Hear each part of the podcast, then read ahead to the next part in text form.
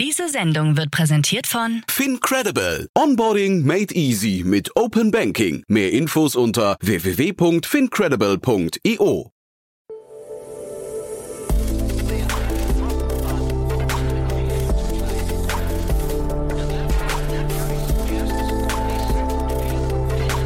Startup Insider Daily. Investments und Exits.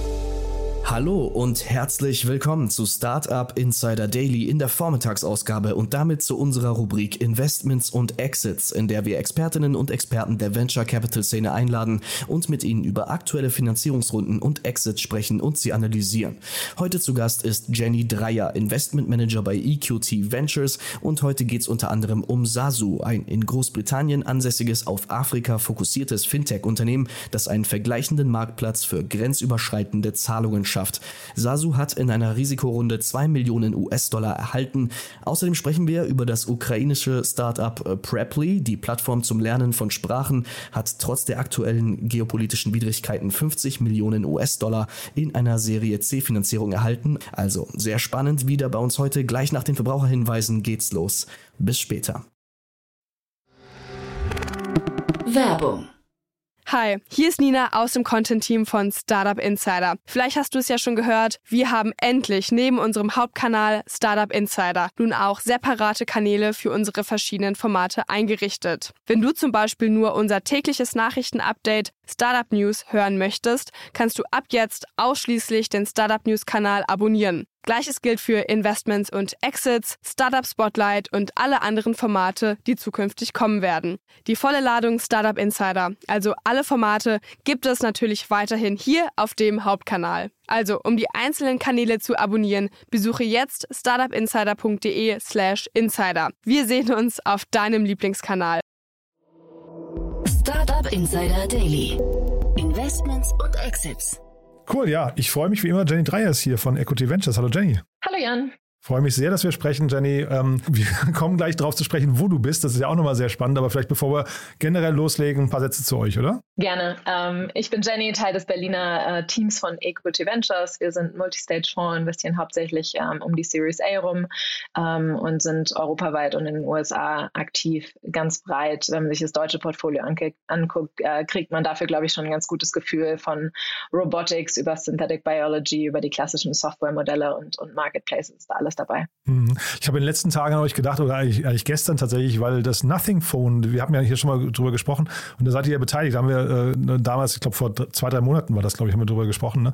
Und das Nothing Phone wurde jetzt vorgestellt, ne? Äh, genau, Nothing ist ja gestartet mit äh, einem AirPod-Competitor, also mit, mit Wireless Headphones und ähm, hat jetzt tatsächlich auch ein eigenes äh, Telefon ähm, gelauncht. Also ganz spannend, ähm, durchaus auch für ein VC ist, ist ja Hardware. Ähm, wir machen einiges an Hardware, aber nicht, nicht immer ganz trivial, aber das ist äh, spannend, die, die Journey hier von Nothing mitzubekommen. Äh, müssen sich die Hörerinnen und Hörer mal angucken, das Telefon. Das, also wir können es auch mal verlinken, aber das ist wirklich, ein, also von außen betrachtet ein sehr cooles Device. Man fragt sich ja immer, wie kriegt man in diesen Smartphone-Markt noch eine neue Komponente rein? Und ich finde, das Design haben sie erstmal ganz gut hinbekommen, ne? Genau, der Ansatz ist ähm, vor allem, also Design ist, steckt im Kern der Firma. Ähm, es ist ein, eine schwedische Firma. Ähm, ich, ich würde jetzt mal behaupten, die Schweden kriegen Design meist ganz gut hin. Und die Kombination äh, aus Design und trotzdem einem äh, affordable Preis Preis ist, ist der Ansatz von Nothing. Wie gesagt, wir verlinken das mal. Ich fand es auf jeden Fall ganz, ganz spannend, weil das, es kommt nicht alle Tage vor, dass irgendjemand sagt, ich möchte mal Apple herausfordern. Äh, vor allem, aber ich glaube, es war ja ein Seriengründer, hatten wir ja damals besprochen. Ne? Das war ein, war ein sehr guter, etablierter Gründer, der, der da nochmal antritt. Dem nimmt man das schon genau. ab. Ne? Ja. Genau, der Gründer Carl Pay hat vorher OnePlus gegründet, ähm, eben auch ein Erfolgscase in einem ganz ähnlichen Markt, ähm, hat die äh, nicht nur von seinem Hintergrund her, sondern auch über OnePlus ähm, enge Connections nach China, wo eben ähm, ja, auch jetzt produziert wird. Also ähm, der, der weiß, was er tut. Und jetzt habe ich gerade schon äh, so angeteasert, wo du gerade steckst. Das ist ja wirklich ganz cool. Wir, wir haben quasi eine Live-Schaltung nach Afrika, ne? Genau, ich bin äh, rein aus privaten Gründen in Afrika, ähm, in, in Nairobi gerade gerade und ähm, verbringe oder arbeite ein paar Wochen von hier ähm, und tauche deswegen aber so ein, so ein bisschen äh, trotzdem in das, in das kenianische Startup-Ökosystem ein, was ganz spannend ist. Mhm. Und das bringt uns zur ersten Investmentrunde, weil die ist jetzt für, für dich eigentlich recht ungewöhnlich oder für das, was wir hier besprechen, eigentlich generell ungewöhnlich.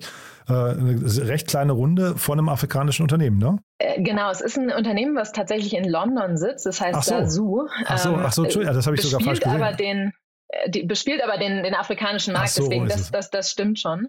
Und ähm, äh, genau, also man hat in, in, in Afrika gibt es ja nicht das klassische Bankensystem mit, mit IBAN und Co., ähm, wie, wie wir es aus Europa kennen. Und vor allem ist so das Vertrauen in den, in den Banken, äh, in die Banken nicht so gegeben, sodass eben Fintech hier eine Riesenrolle spielt. Und auch wenn man äh, hier durch die Straßen läuft, äh, jeder hat ein Smartphone und alles funktioniert eigentlich über alternative Plattformen. Und genau das bespielt eben auch Sasu. Und ich weiß es gar nicht, wahrscheinlich ist dein Eindruck jetzt nicht tief genug, ne, so vor Ort, ob man, ob man wirklich, also ich weiß nicht, wie tief du jetzt ins Ökosystem eintauchen kannst, aber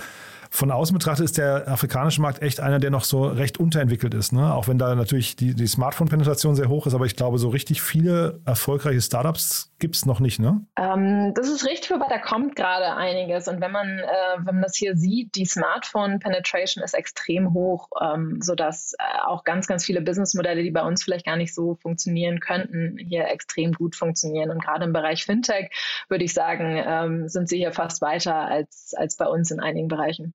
Ja, man sagt das ja häufig, ne, dass die Länder, die jetzt quasi direkt aufs Smartphone gewechselt haben, die haben eigentlich eine, eine, Generation vom Internet übersprungen und sind dafür dann aber auch in der Adoption eigentlich deutlich weiter, ne? Ganz genau, ja. Und äh, ein, ein Problem gibt es aber weiterhin und das ist eben die, die, die Verbindung auch zwischen unseren bestehenden ähm, Banking-Systemen und, und denen in Afrika. Und genau da spielt auch äh, Sasu und da geht es vor allem darum, ähm, Geld von Europa in die ähm, äh, Regionen Afrika, Subsahara zu schicken. Das äh, ist tatsächlich passiert sehr, sehr viel und, und die Überweisungsrate in die Länder aus Europa wächst auch. Was das jetzt politisch zu bedeuten hat, will ich jetzt mal aus, außer Acht lassen. Ähm, aber da gibt es eben Plattformen, ähm, einige ähm, äh, kennt man vielleicht World Remit und Remitly, Western Union ist so das klassische.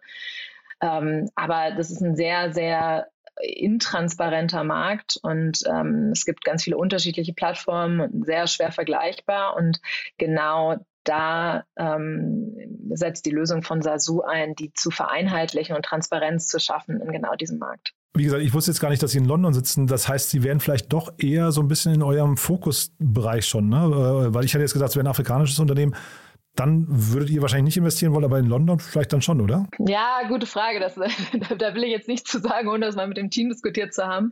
Ich finde es spannend, aber wir kennen den afrikanischen Markt nicht gut genug, um, um da eben so aktiv zu sein. Ich glaube, man sollte schon den Markt äh, kennen, wenn, wenn die meisten Kunden dann doch in der Region sitzen. Aber ähm, genau für diesen speziellen Fall ist es vielleicht so ein, so ein Borderline-Case, den man mal diskutieren kann. Mhm. Ja, man sieht das ja immer wieder, dass so äh, einige Fonds, was ich Sequoia oder sowas, die machen dann irgendwie so Asien-Fonds ne, für China oder so. Äh, aber für Afrika sieht man recht wenig. Ne? Jetzt gerade in den letzten Tagen ging irgendwie so, Kofi Annan hat irgendwie so ein, ich weiß gar nicht, ob es ein Fonds war oder nur ein Förderprogramm äh, aufgerufen aufrufen für afrikanische Startups, aber es ist doch, also dafür, wie groß der Kontinent eigentlich ist, passiert recht wenig darum von außen betrachtet. Mag jetzt oberflächlich sein, aber so kommt es mir vor. Ne? Ja, es steckt schon noch ähm, an, an einigen Stellen, also es, das, das Startup-Ökosystem ist da, ähm, aber es ist, glaube ich, für, für VCs, die von außen kommen, immer noch schwer zu navigieren. Ich habe mich hier auch mit einigen Gründerinnen und Gründern getroffen, die auch genau das ähm, geteilt haben, dass es eigentlich schwierig ist. Ähm, die, die VCs trauen sich nicht so richtig und, ähm, und, und tun sich schwer in einem Markt, der ganz anders funktioniert, der andere Systeme hat, der andere ähm, ja, so soziale Netzwerke auch hat, ähm, zu agieren. Und ich denke, deshalb tun sich, tun sich viele VCs noch schwer. Ähm, aber es kommt schon immer mehr, ähm, gerade auch wenn man sich Y Combinator jetzt so die letzten Batches anguckt, da sind schon auch einige äh, Modelle aus Afrika immer dabei gewesen. Und das Modell jetzt hier, ähm, trotzdem jetzt mal unabhängig vom, vom afrikanischen Markt, ähm, ist das ein Modell, dem du was abgewinnen kannst? Ich finde es grundsätzlich sehr spannend. Ich ähm, 17 Milliarden sind im letzten Jahr aus Europa in diese Region geflossen an privaten Überweisungen und ähm, dafür gibt es keine gute Lösung. Also es scheint jetzt schon ein, ein spannender Markt erstmal zu sein.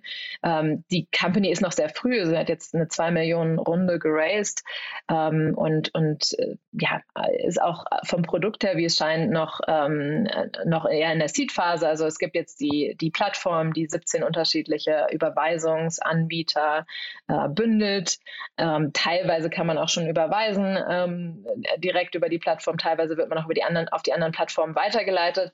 Ähm, äh, da ist sicherlich noch, noch einiges zu tun jetzt, auch um das auszuweiten. Vieles noch Nigeria und Ghana gerade, also eher Westafrika. Ähm, Oster äh, Ostafrika ist sicherlich dann auch ein großer Markt. Also gibt noch einiges zu tun, aber ich äh, finde, das klingt erstmal sehr spannend. Mhm. Wir hatten hier gerade in den letzten Tagen eine Finanzierungsrunde gesehen vom Berliner Startup äh, Katmos, die kennst du vielleicht. Ne? Und, und, das klingt so ein bisschen ähnlich, nur halt eben, also Katmos macht das Ganze quasi für, ich weiß nicht, für, für Wanderarbeiter oder sowas. Ne? Und äh, jetzt hier wäre es halt eben der afrikanische Markt. Das heißt, man sieht die, diese spezialisierten Fintech-Unternehmen oder Payment-Anbieter, die, die sowas wie quasi Wise, TransferWise oder sowas in, in spezialisiert, gibt es immer mehr, ne?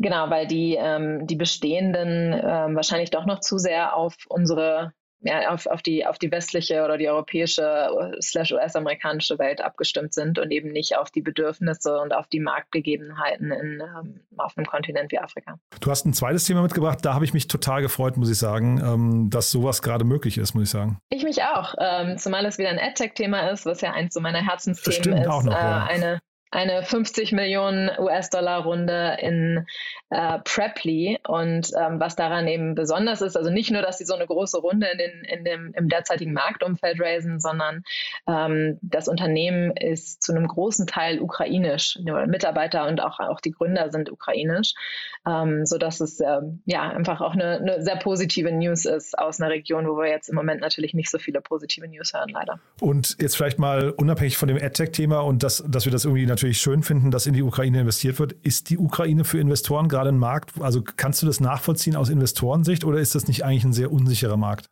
Das ist vermutlich leider, leider wirklich schwierig. Ähm, äh, die, die Frage ist, was heißt es, in ein ukrainisches Unternehmen zu investieren? Die Gründer von Preply leben seit einigen Jahren schon nicht mehr in der Ukraine. Sie haben gesagt, ein Drittel des Teams war noch zu äh, Beginn des Krieges in der Ukraine. Die meisten haben jetzt aber auch das Land verlassen, ähm, äh, sodass es ist ja, ja, also ich glaube, in ukrainische Gründer auf jeden Fall. Warum nicht? Ähm, ich vermute, dass die wenigsten Unternehmen noch vollständig in der Ukraine sind, leider. Ähm, auch, auch wenn jetzt einige wieder zurück in die Westukraine zurückkehren. Ähm, aber es bleibt trotzdem sicherlich schwierig. Und die Investoren, die da rein investiert haben, kennt man die? Ich, äh, also Old Ventures habe ich schon mal gehört, den Rest der, der, der Gruppe habe ich noch nie gehört. Ähm, ist das ein gutes oder schlechtes Sein oder sind die einfach nur aus der, was nicht, aus der Region dort und deswegen hat man die nicht so auf dem Schirm? Ja, es sind schon viele aus der Region. Jetzt, Preply ist ein bisschen unter dem Radar geflogen ähm, und, und ist jetzt auch schon einige Jahre, ich glaube seit 2012 sind sie jetzt am Markt, genau, ähm, also auch lange gebootstrapped und haben dann mit äh, auch kleineren lokalen Fonds geraced einige Zeit. Ähm, Owl Ventures ist ähm, für AdTech bekannt, ist ein großer Fonds. Also das ist, ähm, ist jetzt auf jeden Fall ein großer Name, der da jetzt dabei ist. Mhm. Ich habe mich, ich habe mir die Webseite angeguckt, habe versucht zu verstehen, in wessen Segment die unterwegs sind. Würdest du sagen, das ist so ein Bubble oder so ein, so ein ähm, Go Student oder wo würdest du die verorten? Ja, es ist so in einem Dreieck Bubble, Duolingo, Go Student, aber ähm, ich würde sagen, insgesamt ist das Publikum eher ein bisschen älter ähm, also eher so zwischen 25 und 40. Ja, und wir haben noch gar nicht so richtig gesagt, was sie machen. Genau, ja, also stimmt. Vielleicht ja, das genau, zuerst ja. mal. Ähm, Preply ist eine Plattform, die ähm, äh, Schülerinnen und Schüler, ähm, die die Sprachen lernen wollen, mit äh, Tutoren verbindet. Ähm, und da geht es aber nicht unbedingt nur darum, ähm, also ich sag, habe jetzt Schülerinnen und Schüler gesagt, nicht nur äh, diejenigen, die noch in die Schule gehen, sondern äh, vor allem Ältere. Also die, die durchschnittlichen Nutzer sind so zwischen 25 und 40. Ähm, viel ist auch B2B2C Sales. Also Daimler, McKinsey und Co. nutzen das, um ihre Mitarbeiter zu schulen. Ähm, und damit ist es, ähm, würde ich sagen, sind die Baskets grö größer als bei sowas wie, wie Duolingo. Es geht schon um ernsthaften Spracherwerb, um äh, Live-Trainings ähm, und eben älter als Go-Student. Weil das macht es ja dann, das war mir gar nicht bewusst, dass sie quasi mit, äh, mit Corporates auch äh, zusammenarbeiten. Das macht es natürlich hochgradig spannend, weil dann ist es ja so doch ein bisschen das Go-Student-Modell, nur halt eben vielleicht mit viel, viel größeren äh, Ticketgrößen, ne? dass du halt sagst, ich, oder, oder Seat-Plätzen, die man dann eben verkauft, ne? dass man plötzlich eben mehrere hundert äh, Kunden auf einmal erwerben kann ne? oder Plätze verkaufen kann. Ja, genau. Und auch die, die Zahlungsbereitschaft bei, bei Eltern ist ja immer so ein bisschen, äh, bisschen schwierig, teilweise äh, in, im, Rahmen von Go Student. Also auch die sind ja sehr erfolgreich. Ähm, aber trotzdem glaube ich, dass bei, bei einem Unternehmen wie Daimler die Zahlungsbereitschaft, äh, um, um die Mitarbeiter äh, und Mitarbeiterinnen zu schulen, die in, in neue Märkte gehen oder so, ähm, sicherlich noch höher ist. Ja, Sie sagen so schön auf der Webseite, dass man halt eben Fremdsprachen selbstbewusst, äh, also lernt, selbstbewusst zu sprechen. Das finde ich erstmal total cool, weil wir haben ja hier im, im, im äh, Podcast, ich frage ja dauernd die Startups auch, ob sie Mitarbeiter suchen und ganz viele sagen, ja, wir suchen welche, aber wir brauchen halt auch Leute, die gut Englisch sprechen können, ne? weil das natürlich jetzt irgendwie bei, bei Startups so die das Bindeglied zwischen den Nationalitäten ist. Und das können wahrscheinlich eben tatsächlich vielleicht viele Ältere auch noch nicht so, ne, Stichwort selbstbewusst, so, dass sie sich dann eben konversationssicher da irgendwie äh, durchbewegen können. Ne? Ja, absolut. Und der, der Markt ist riesig. Also ich, ich habe jetzt gerade gelesen, 47 Milliarden US-Dollar ähm, soll der Markt 2025 groß sein. Und jede Person, frag mal Leute in deinem Umfeld, was möchten sie in ihrem Leben noch lernen? Das ist eine Frage, die wir allen, allen unseren Gästen in unserem Podcast äh, Tabula Rasa Aha. stellen. Ähm, und egal, wen man fragt, alle sagen eigentlich, ach, diese eine Sprache, die habe ich mal angefangen zu lernen und will sie noch lernen. Oder ich reise so gerne nach Italien und möchte unbedingt noch Italienisch lernen. Ähm, äh, da, das ist, ist so ein Wunsch, den haben, haben so viele Menschen. Das ist wirklich ein Riesenmarkt. Deswegen glaube ich auch sehr an das Potenzial von Preply. Das heißt, das wäre jetzt auf jeden Fall ein Thema gewesen für, jetzt mal Ukraine außen vor gelassen, aber das wäre ein Thema gewesen für euch, was ihr euch inhaltlich auch angeguckt hättet? Durchaus, ja. Ja, ja, super spannend. Also ich finde diesen Markt, ich, ich, kann, ich kann nicht so genau beurteilen, die Differenzierungsmerkmale, ne? also diese vielen verschiedenen Ansätze, Duolingo, Bubble und so weiter. Ähm, äh, aber ich kann dem jetzt hier, gerade nachdem du sagst, da, dass da auch Corporates als Kunden äh, auftauchen, kann ich total viel abgewinnen. Ne? Absolut und so, äh, so lange gebootstrapped, ähm, sehr effizient auch gewachsen. Ähm, also ich kenne jetzt keine aktuellen Zahlen, aber ähm, es ähm, wirkt schon ähm, wie ein sehr solides Unternehmen. Bewertung haben wir nicht gesehen, ne? oder, oder hast du dazu äh, Insights näher? Ähm, also sind jetzt, äh, sie haben vor einem Jahr etwa 35 Millionen Series B gemacht, jetzt die Series C mit, mit 50 Millionen. Also ich denke so, so um die 400 Millionen US-Dollar Post-Money würde ich jetzt mal grob ansetzen, aber genaue Zahlen haben sie nicht bekannt gegeben. Nein. Aber wir behalten die mal im Blick, weil ich, äh, also von denen kann man noch hören, glaube ich, in der Zukunft, ne? Ja, und wer Lust hat, eine Sprache zu lernen, ist Preply, glaube ich, eine ganz gute Adresse. Ich habe mal zwei, drei Stunden gemacht auf Preply tatsächlich. Ach ja, ja. Ja, super spannend. Also ich gucke mir das auch mal an. Ich fand es also sehr, sehr ansprechend gemacht. Ich hatte es nur nicht tatsächlich nicht in meiner, sag mal, in meiner Altersregion gesehen und auch nicht als, als Corporate-Thema. Ich dachte es eher, es wäre tatsächlich für Schüler, aber ähm, mit dem Blick gucke ich nochmal drauf. Cool, Jenny. Ähm, wir haben deinen Podcast, hast du gerade gestreift. Im Nebensatz ein Satz noch dazu. Ich habe geguckt, ihr habt keinen neuen Gast gehabt, seit wir letztes Mal gesprochen haben, aber trotzdem vielleicht so zwei Sätze nochmal dazu. Morgen kommt eine neue Folge. Ach, perfekt. Ach, guck mal, was ein genau. Timing. Ja. ähm, Tabula Rasa heißt er. Ähm, und äh, wir sprechen da mit ähm, mit Unternehmern, Unternehmerinnen, Politikerinnen, ähm, mit, mit Menschen, die Schulen und, und, und Unis gegründet haben, über die Frage, wie eigentlich die, das Bildungssystem der Zukunft aussehen sollte. Beziehungsweise Tabula Rasa ist ja das, das Denken auf einer oder das, das Neuentwerfen auf einer neuen blanken Tafel. Also wie sollte man das eigentlich aufsetzen, wenn man jetzt äh, ein Bildungssystem neu gründen könnte? Und ähm, morgen sprechen wir mit einer ganz spannenden äh, Politikerin, wie ich finde. Also wer Lust hat, gerne mal reinhören. Unbedingt mal äh, reinhören. Ja, ich finde das ein ganz, ganz großartigen Podcast. Und man kann ja wirklich sagen, Bildung ist ja so wahrscheinlich eine der wichtigsten Säulen. Ne? Wenn man so Gesundheit, Bildung, kann man wahrscheinlich so ein paar Säulen aufs. Oder also ohne Bildung geht nicht viel, ne? kann man sagen. Absolut, absolut. Und gerade jetzt die, die letzten Jahre ist auch ähm, im AdTech-Bereich einiges passiert, was mich natürlich freut. Ähm, und werde das weiter beobachten. Das ist quasi nochmal die Brücke. Wer im AdTech-Bereich unterwegs ist, auf jeden Fall mit dir sprechen. Ne? Gerne.